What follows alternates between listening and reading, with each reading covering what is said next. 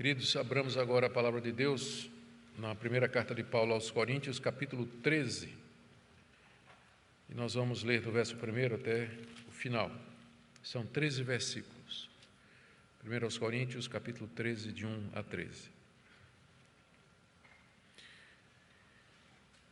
Ainda que eu fale as línguas dos homens e dos anjos, se não tiver amor, serei como bronze que soa ou como símbolo que retine.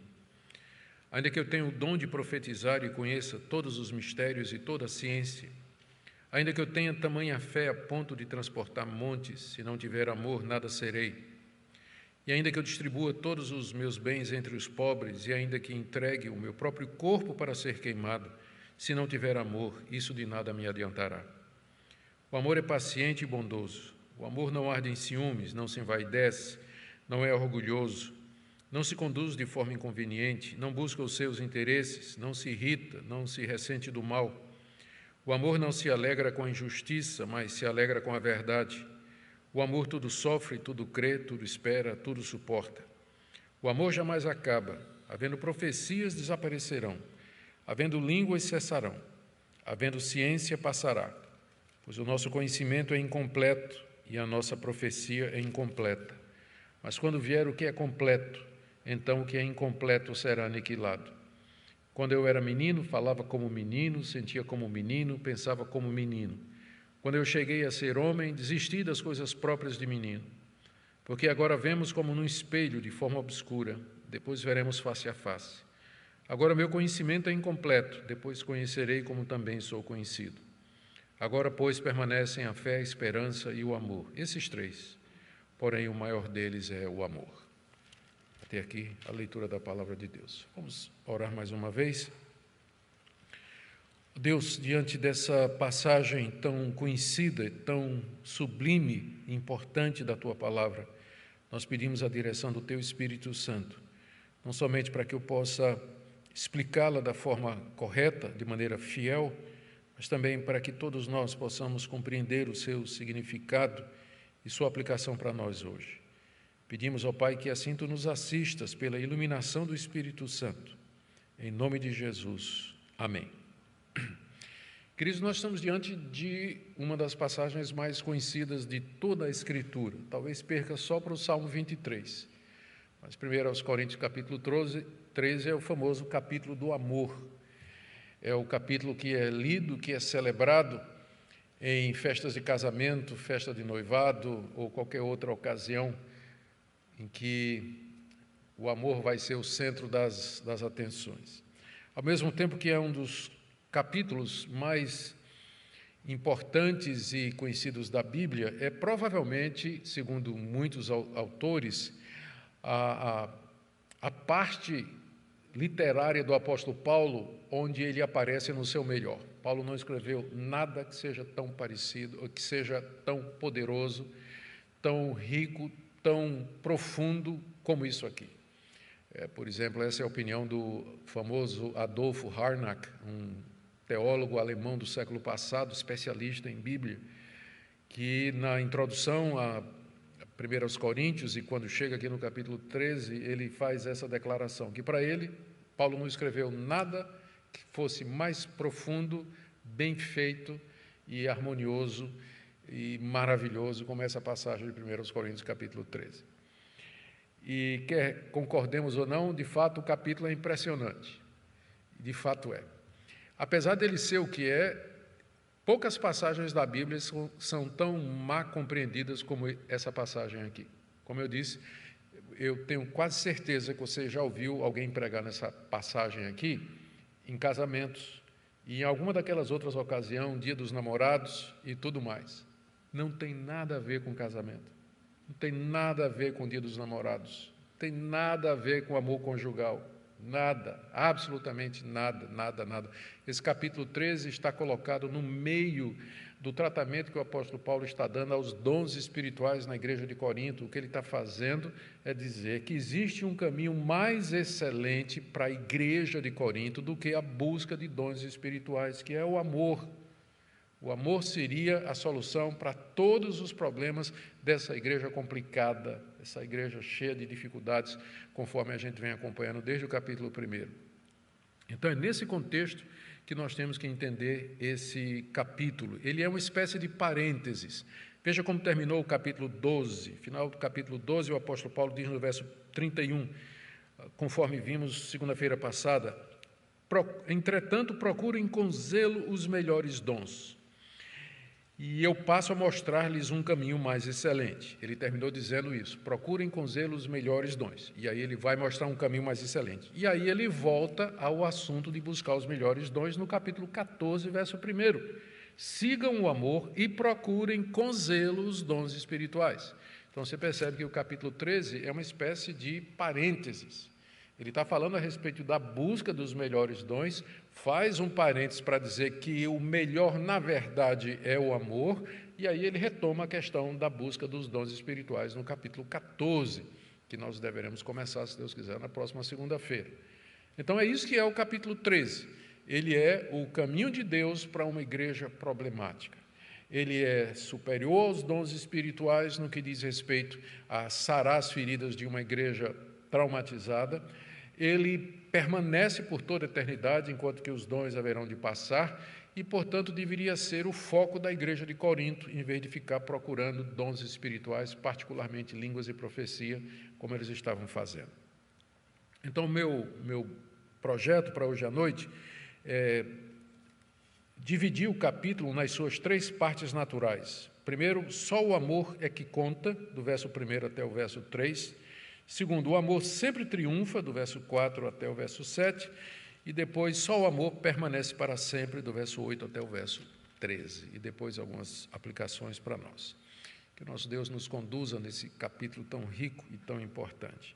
Em primeiro lugar, só o amor é que conta, do verso 1 até o verso 3. Ainda que eu fale as línguas dos homens, dos anjos, se não tiver amor, serei como o bronze que soa, como o símbolo que retine ainda que eu tenha um dom de profetizar e conheça todos os mistérios e toda a ciência, ainda que eu tenha tamanha fé a ponto de transportar montes, se não tiver amor, nada serei, ainda que eu distribua todos os meus bens entre os pobres e ainda que eu entregue o meu próprio corpo para ser queimado, se não tiver amor, isso de nada me adiantará.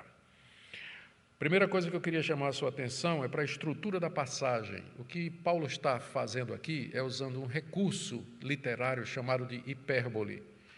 Hipérbole é quando você exagera uma coisa para mostrar o valor dela. E é introduzida por essa expressão, ainda que. Então, quando ele diz assim, ainda que eu fale as línguas dos homens, ele não está dizendo que é possível ele falar em todos os idiomas humanos. Ele está dizendo que, ainda que ele falasse, ainda assim, sem amor, isso não valeria nada.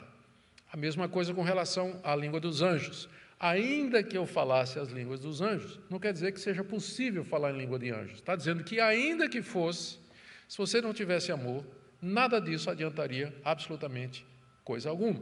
E a mesma coisa no verso seguinte, no verso 2: Ainda que eu tenha o dom de profetizar e conheça todos os mistérios, ainda que eu fosse um profeta que conhecesse todos os mistérios de Deus, não existe, é impossível ter isso. Mas ainda que tivesse um profeta que conhecesse todos os mistérios de Deus, se ele não tivesse amor, nada disso seria. Ainda que ele tivesse fé para transportar montes, é impossível, ninguém nunca transportou monte pela fé. Conhece alguém na história da igreja que transportou monte pela fé? Ainda que fosse possível você. Não, não venha com esse negócio de espiritualizar, não, mas monte aqui é problema, pastor. Não, é não. Quando Jesus falou, falou literalmente isso aqui. Então, não, nunca teve ninguém na história da igreja que fizesse terraplanagem pela fé. Mas ainda que tivesse, se essa pessoa não tivesse amor, de nada adiantaria. De nada adiantaria. Então, ah, essa é.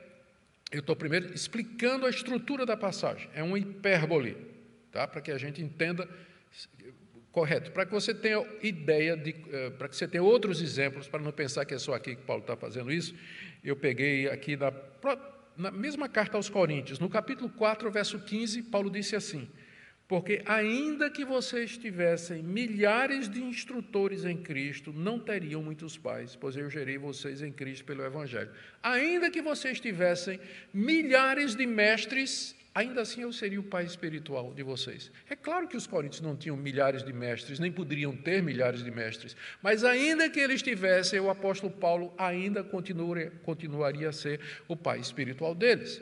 Ou em Romanos, capítulo 9, verso 27, citando o profeta Isaías, Paulo diz assim: ainda que o número dos filhos de Israel seja como a areia do mar, o remanescente é que será salvo. É claro que, por mais numerosa que a nação de Israel seja, nunca vai ter tantos israelitas ou judeus em toda a sua história que chegue perto do número de grãos de areia que tem na, na, na beira-mar. Mas Paulo está dizendo que, ainda que isso acontecesse, só o remanescente, só os eleitos de entre a nação de Israel seriam salvos. Então, isso é uma hipérbole. É, é exagerar uma coisa para que você possa jogar em relevo o valor de outra, tá? Entender o valor de outra. E o ponto do apóstolo Paulo aqui é mostrar o valor do amor. O amor é muito mais importante e necessário e útil para aquela igreja do que os dons espirituais. Então ele usa desse recurso aqui. Por que, que eu enfatizei isso? Eu enfatizei isso aqui porque essa passagem ela, é, ela, ela, ela nos esclarece a respeito de algumas questões que têm a ver com dons espirituais. Primeiro, a natureza do, dos dons espirituais, particularmente aqui no que diz respeito às línguas. No verso primeiro, ainda que eu fale as línguas dos homens, é, é claro que o apóstolo Paulo está se referindo ao dom de línguas. E ao se referir ao dom de línguas como, ainda que eu fale as línguas dos homens, está evidente que Paulo tem em mente que o dom de línguas é dom de falar idiomas humanos. São as línguas dos homens.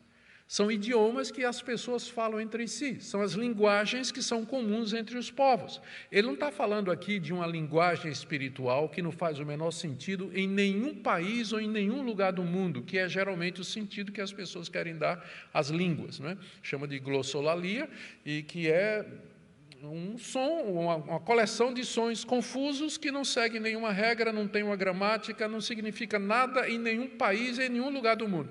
Não é esse o dom de línguas no Novo Testamento.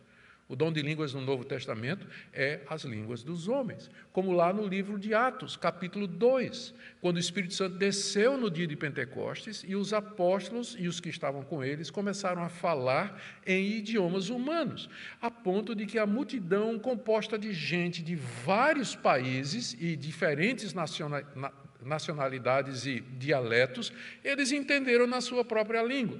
Não adianta querer dizer ah, mas foi o Espírito Santo que fez um milagre no ouvido deles. Mas o Espírito Santo tinha descido, era sobre os apóstolos, não tinha descido sobre eles ainda. O milagre foi nos apóstolos, foi na boca dos apóstolos e não no ouvido da multidão.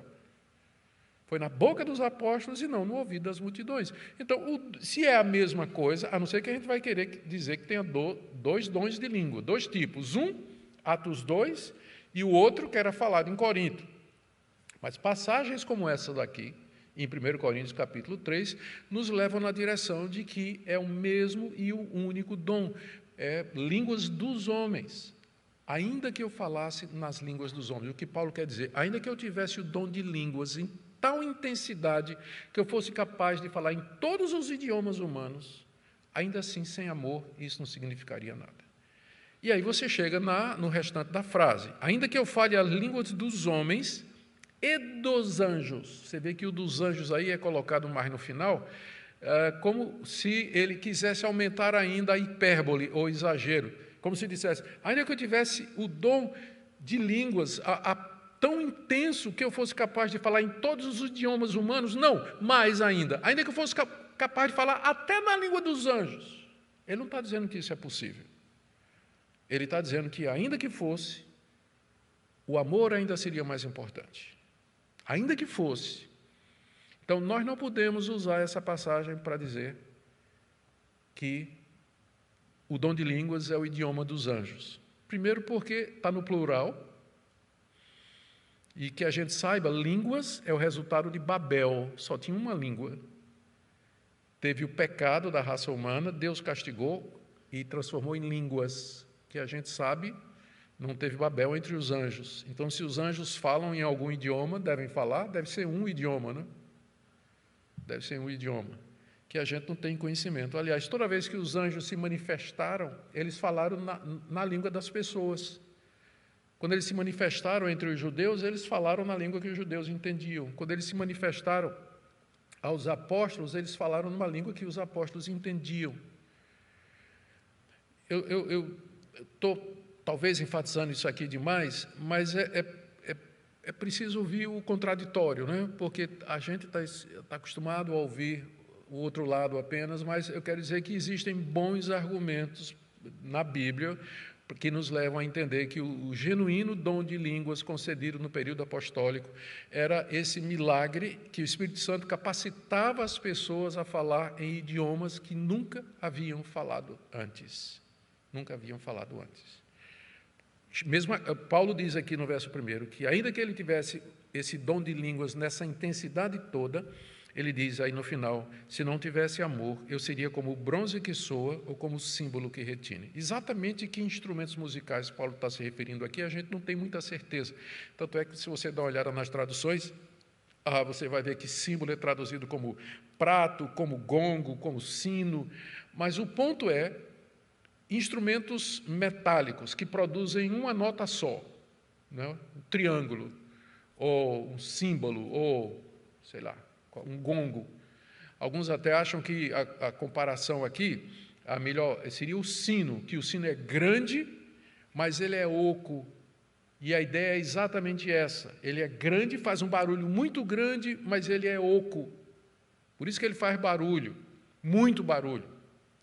Então, se eu, ainda que eu falasse línguas dos homens e dos anjos, se não tivesse amor, eu seria como um grande sino oco só fazendo barulho, só barulho, barulho, barulho, barulho, barulho, mas sem amor, isso aí, ele diz aqui, palavra de Paulo, né? Eu nada, eu, eu serei como o bronze que sou, como o símbolo que retine.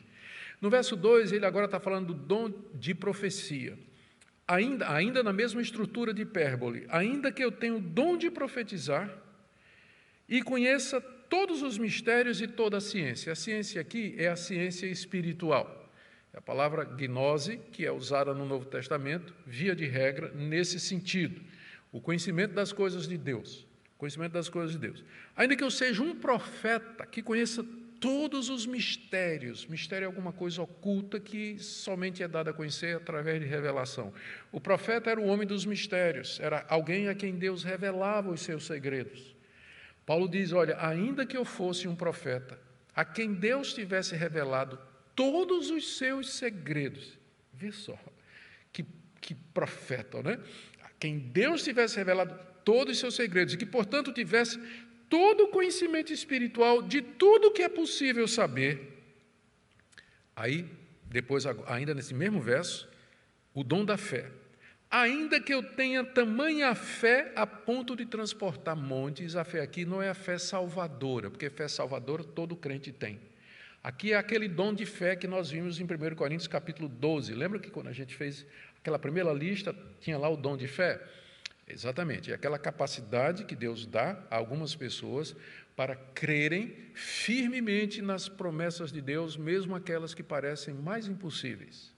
Então, esse dom da fé é dado por Deus quando Ele quer usar uma pessoa em oração e uma pessoa que tem um ministério de intercessão, geralmente Deus dá o dom da fé para essa pessoa. Paulo aqui está dizendo: ainda que Deus tivesse me dado o dom da fé numa intensidade tão grande que eu pudesse transportar montes, Paulo aqui está se referindo àquela promessa de Jesus, que está lá em Mateus 17, verso 20 e Mateus 21, verso 21 de que se vocês tiverem fé como um grão de mostarda, vocês dirão a esse monte: lança-te daqui ao mar, e ele se lançará. E Jesus disse isso. Paulo está dizendo: ainda que Deus me desse uma fé como essa, capaz de mover montanhas, e nós já vimos que isso é um hipérbole, porque ninguém nunca fez isso, pelo menos a gente não é do conhecimento dos historiadores. Me acredite, eu sou professor de teologia há muitos anos, já li muito livro de história da igreja, ah, da, do cristianismo em muitos países, o período da patrística, o período medieval. Sempre houve gente de muita fé, de muita confiança, mas nunca se soube de alguém que movesse uma montanha pela fé. Nunca. Nem, próprio, nem os próprios apóstolos. Mas ainda que eu pudesse fazer isso, o apóstolo Paulo diz aqui, se não tivesse amor, nada seria. Ou seja, não seria nada. Nada. Eu posso ser o maior profeta e o homem da maior fé, mas na verdade nada seria se eu não tivesse amor. Que importância tremenda o apóstolo Paulo atribui ao amor, a ponto de dizer que ele é sem ele, sem, sem o amor, os dons espirituais não servem para nada, ou não têm finalidade, ou, ou não ajudam, ou não contribuem para os outros e para nós mesmos. No verso 3, ele agora vai falar do dom da generosidade que, ou da misericórdia, ainda que eu distribua todos os meus bens entre os pobres. Isso aqui não é impossível, é difícil. Ainda está dentro da categoria de hipérbole. Paulo está colocando coisas, quando não impossíveis, bem difíceis. Ainda que eu distribua todos os meus bens entre os pobres. Pense nisso. Jesus uma vez fez esse desafio para um moço, e vocês sabem o que é que ele fez. Ainda que você distribua todos os seus bens entre os pobres, o dom da generosidade. O dom do martírio, alguns estudiosos acham que esse era o dom, o dom de ser mártir. Nem todo mundo tem a capacidade de, diante da morte, dizer assim: Eu não nego Jesus.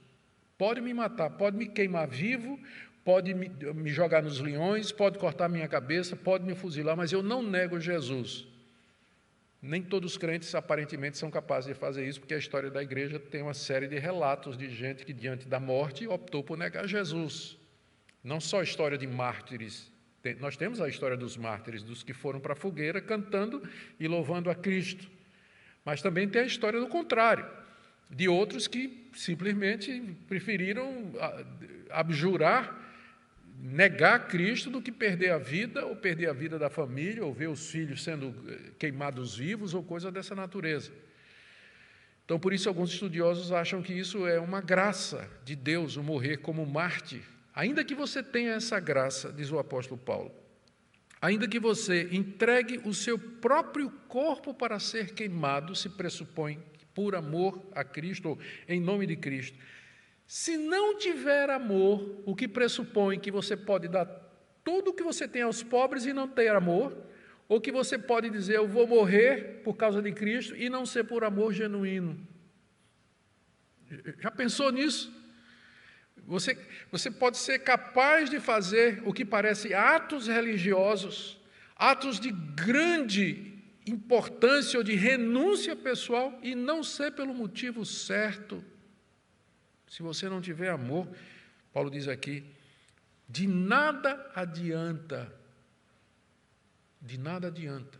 Não adiantou absolutamente nada isso aqui.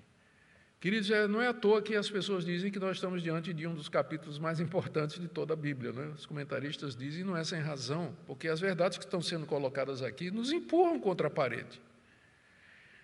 E elas demandam de nós um exame de coração, de mente, exame da nossa vida, e também, particularmente, sobre essa questão dos dons espirituais. Para você ver como a gente inverte as coisas. Eu como eu já disse, estou muitos anos no caminho do Evangelho, pregando em muitos lugares, já tive muitos cultos de igrejas de praticamente todas as denominações. Já vi testemunho, já vi pregação, já vi de tudo, todo tipo de liturgia que você imaginar.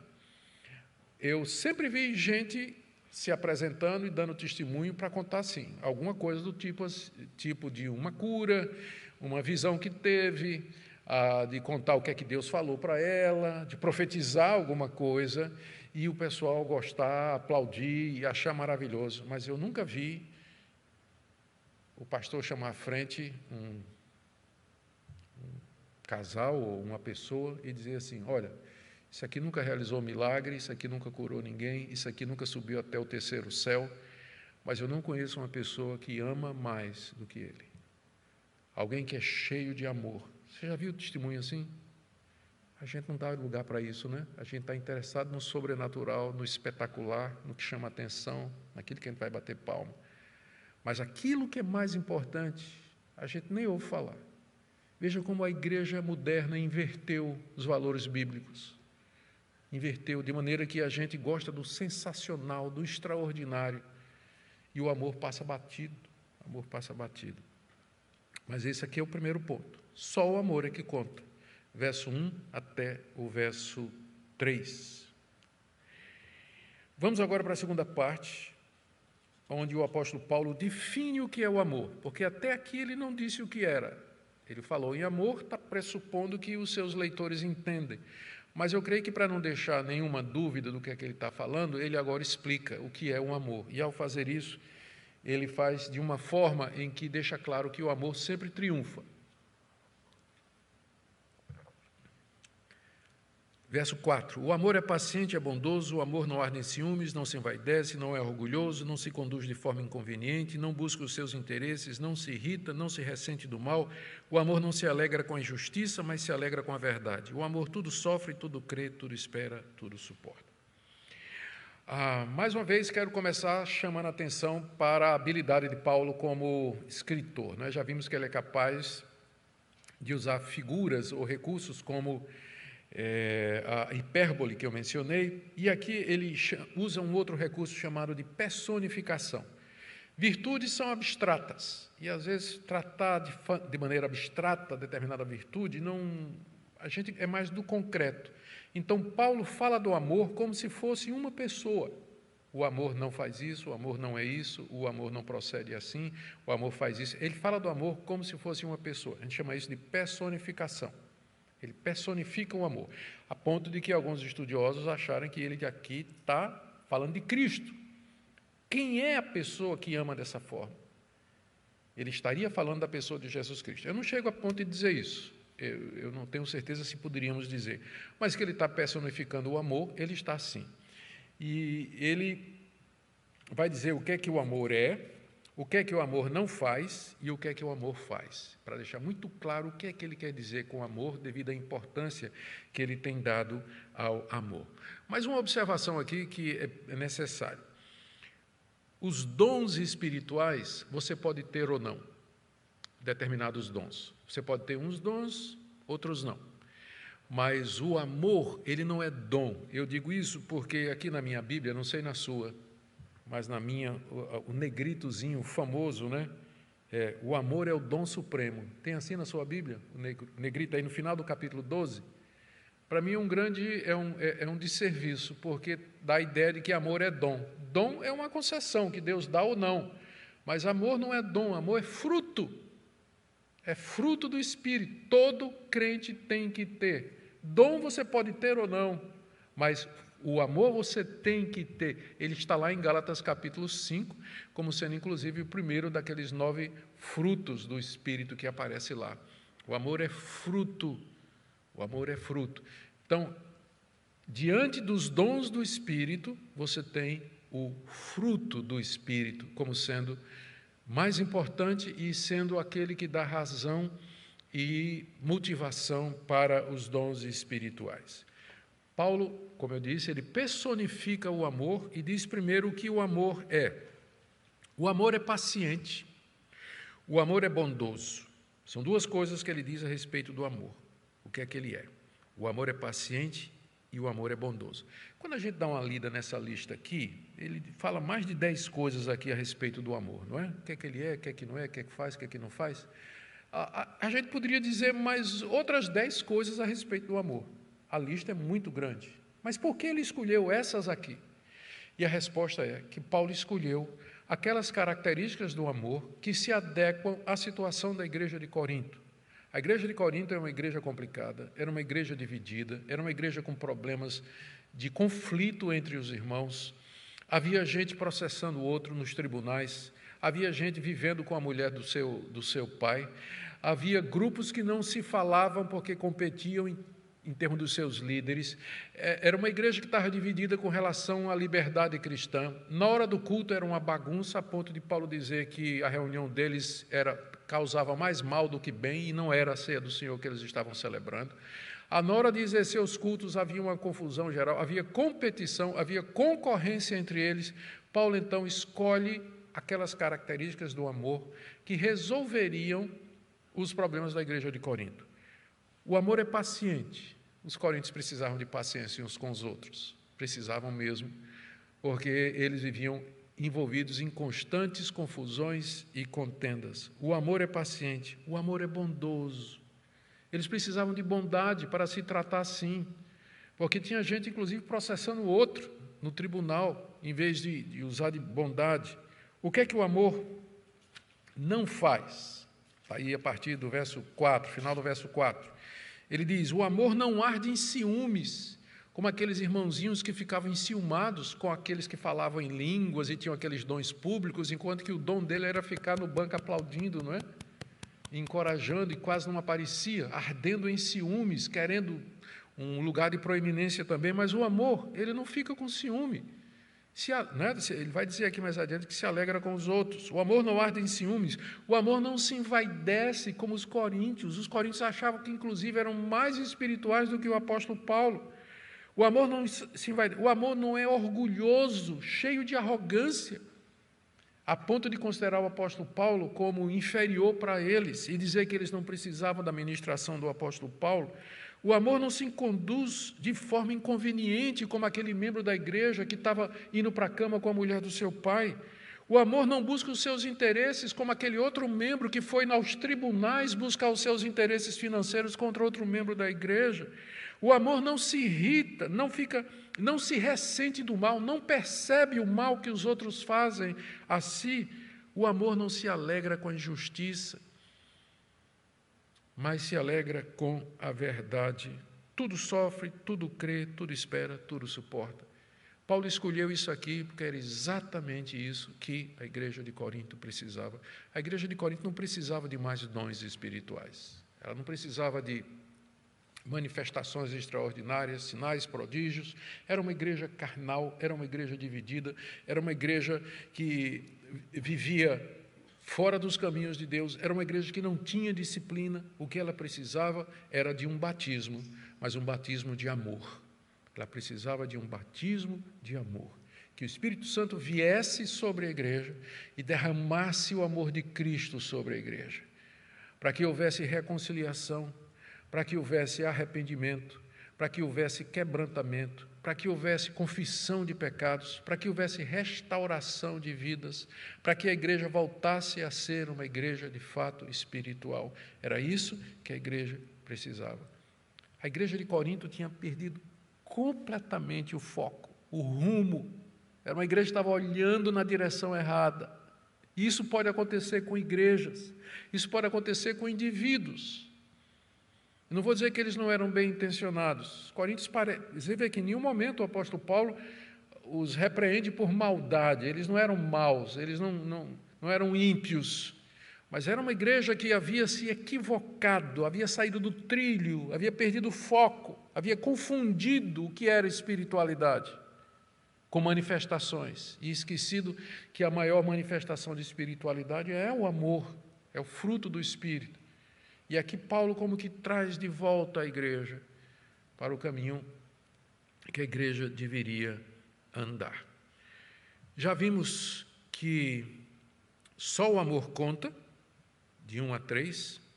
Vimos que só o amor triunfa, aí do 4 até 7.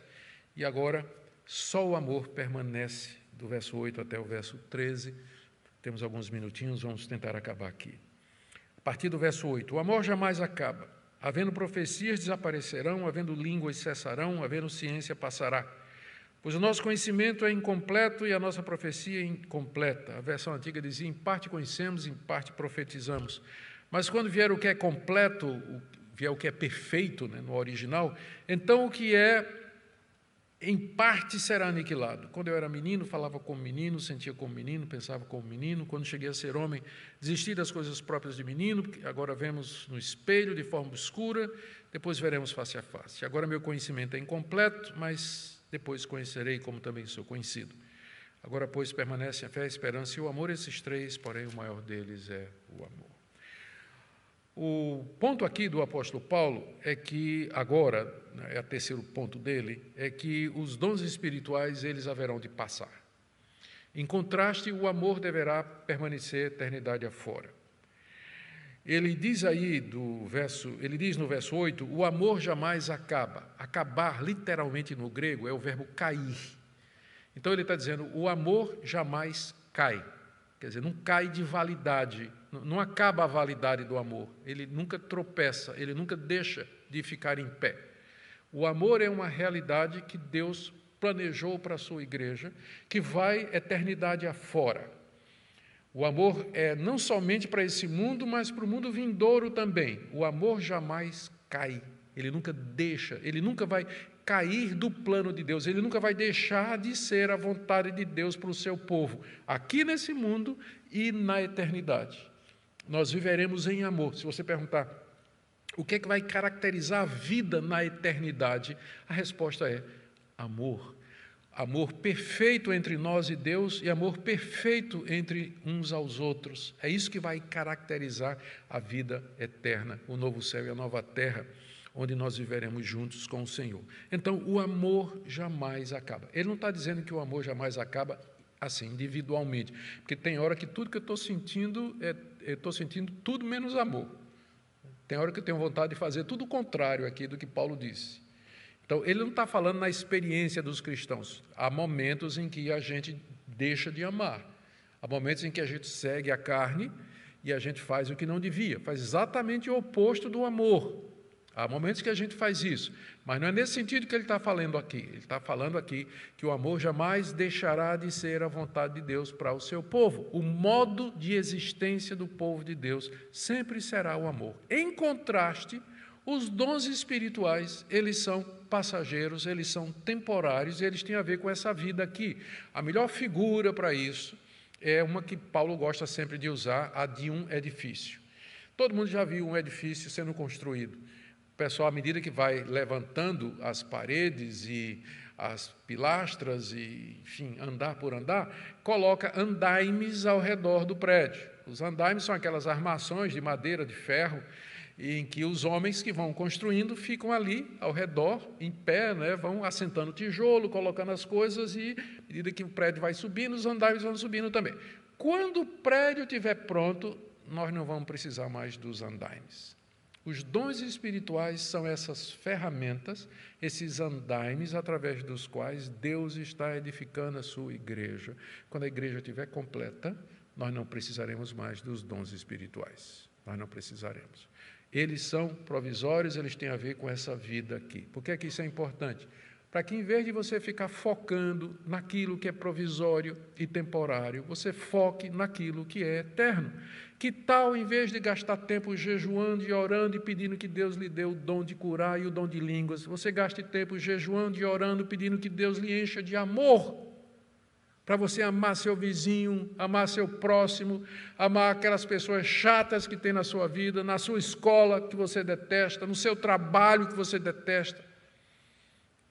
É exatamente por isso. Paulo está trazendo a igreja de volta para o foco, que é a busca do amor, que é mais importante do que todos os dons espirituais. Os dons, eles vão acabar quando vier o que é perfeito.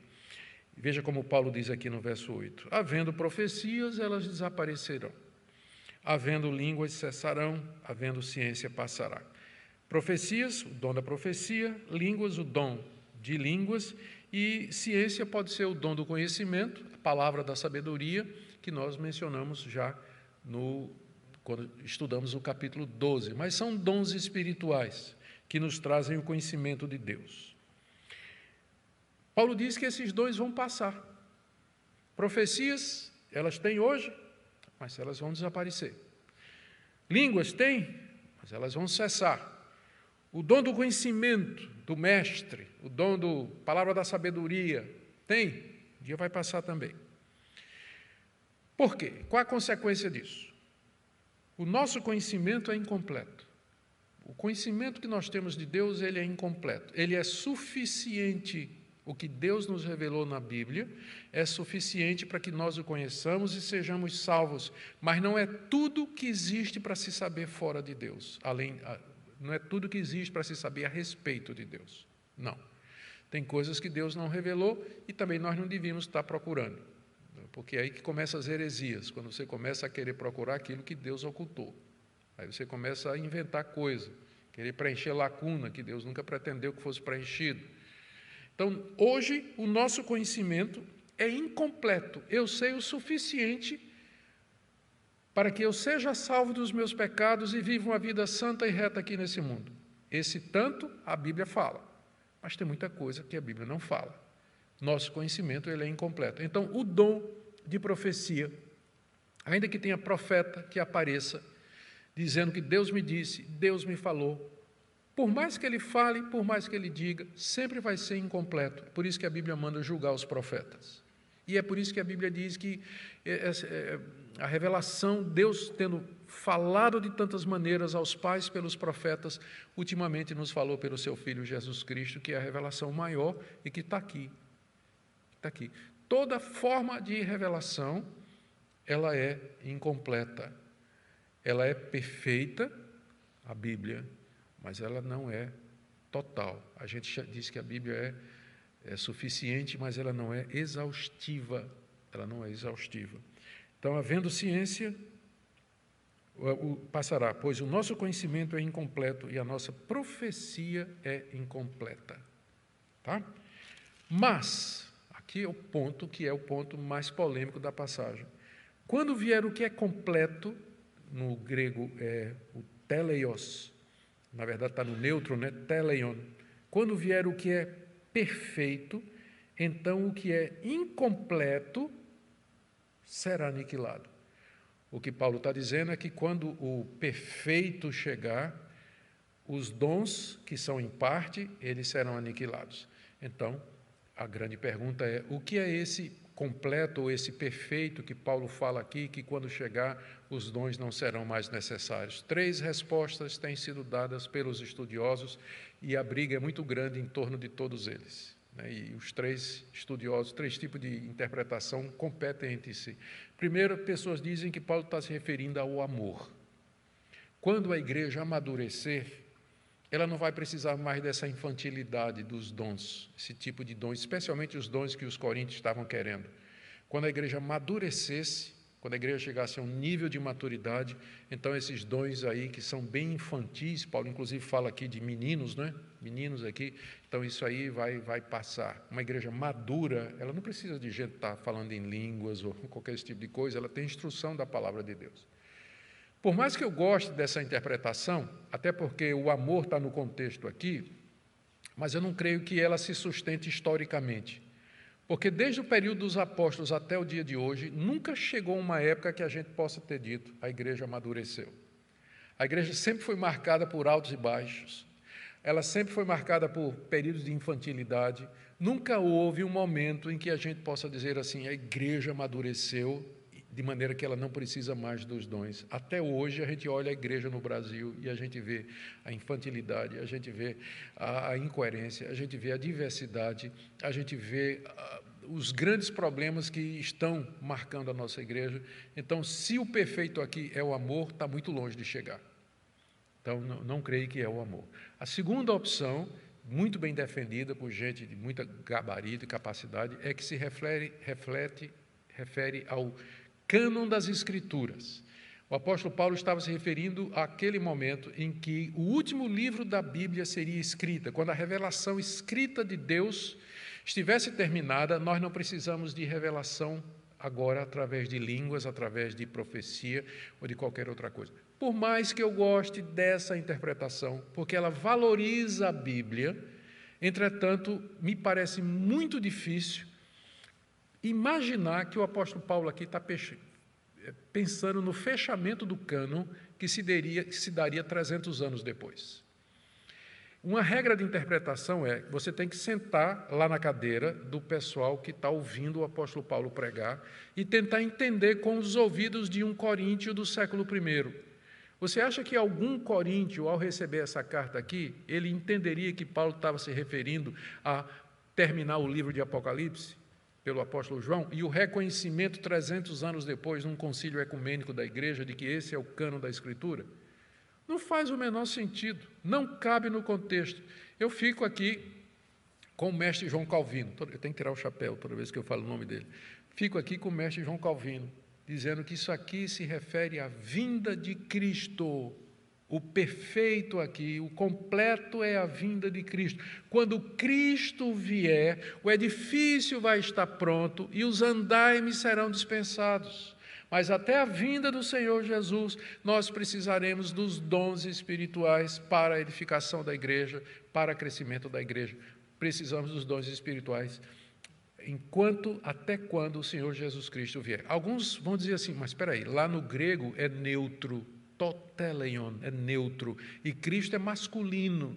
Mas é que Paulo não está falando da pessoa, Paulo está falando do evento. O evento é neutro. Quando vier o que é perfeito, quando vier essa era da perfeição que será inaugurada pela pessoa de Cristo. Mas ele não está falando da pessoa, está falando do, do evento, portanto é neutro. Portanto, é neutro na gramática grega.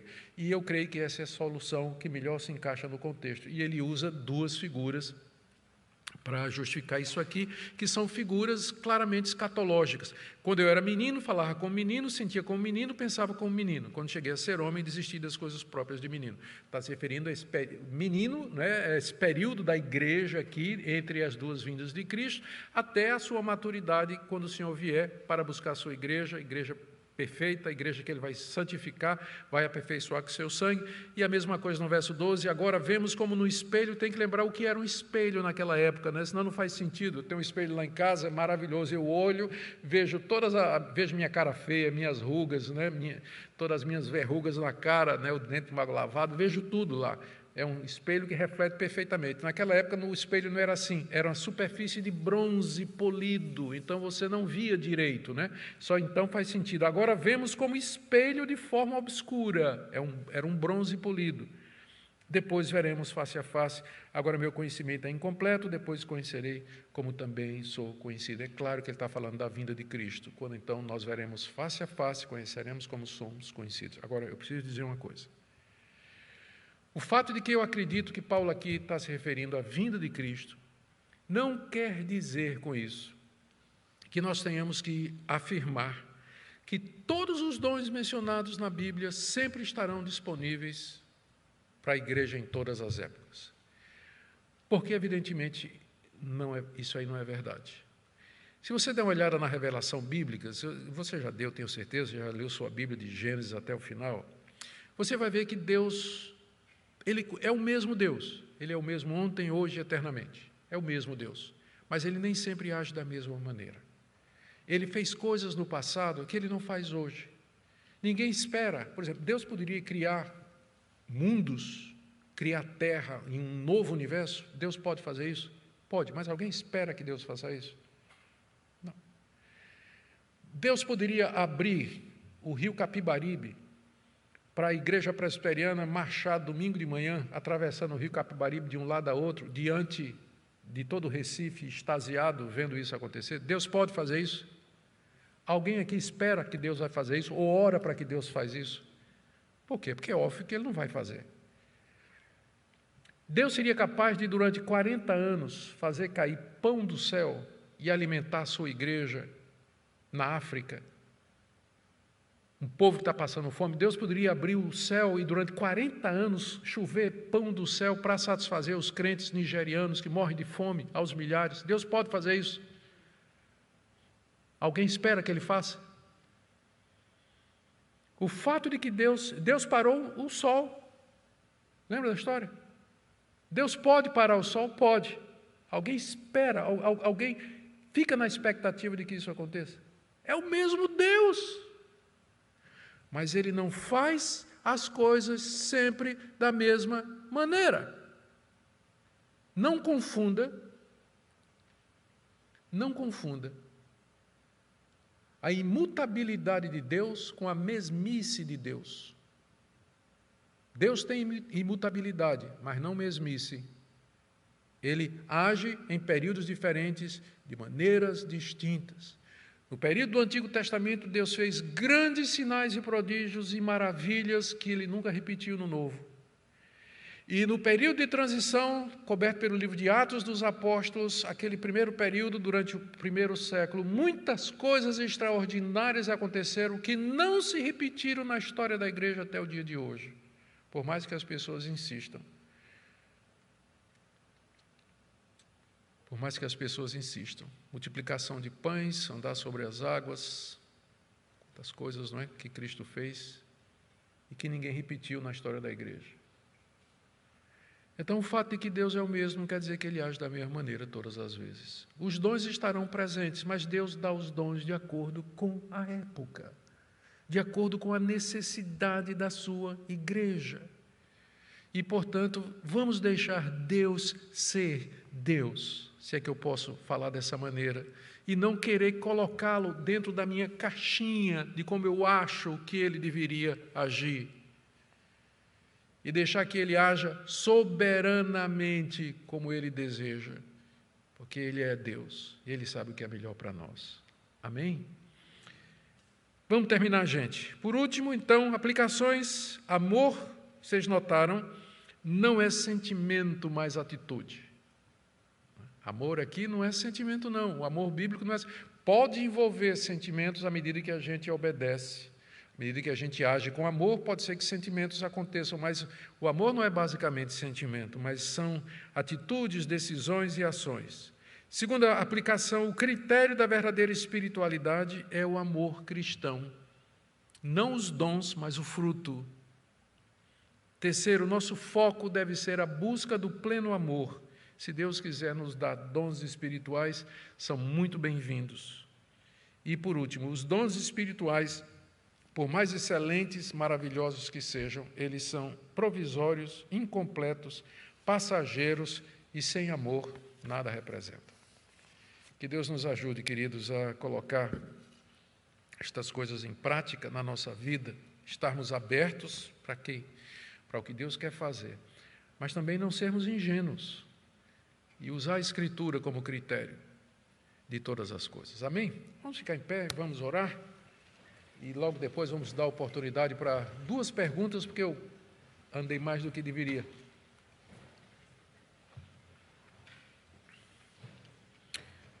Sim, Pai querido, nós te damos graças porque o Senhor nos deu a sua revelação.